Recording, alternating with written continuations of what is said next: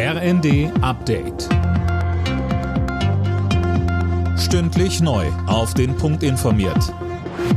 Ich bin Anna Löwer.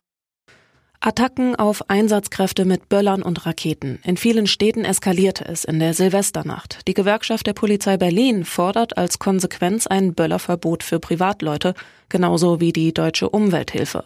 Der parlamentarische Geschäftsführer der Unionsfraktion im Bundestag Frei weist das in der Rheinischen Post zurück. Er sagte, für die vielen friedlich Feiernden dürfe es wegen des Verhaltens von Kriminellen kein Feuerwerksverbot geben.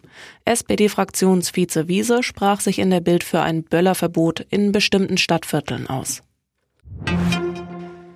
Gläubige aus aller Welt können sich heute vom früheren Papst Benedikt dem 16. verabschieden. Sein Leichnam wurde im Petersdom aufgebahrt. Nanju Kuhlmann. In Berlin liegt außerdem ein Kondolenzbuch aus, in das sich Trauernde eintragen können.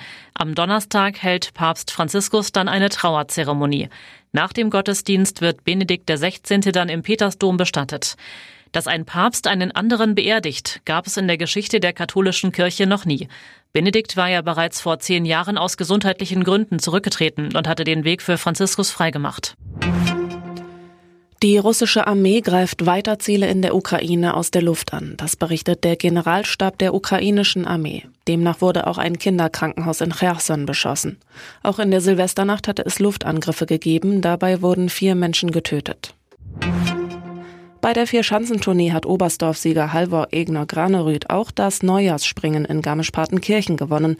Hinter dem Norweger landeten Nischek und David Kubacki. Die DSV-Adler verpassten das Podest. Alle Nachrichten auf rnd.de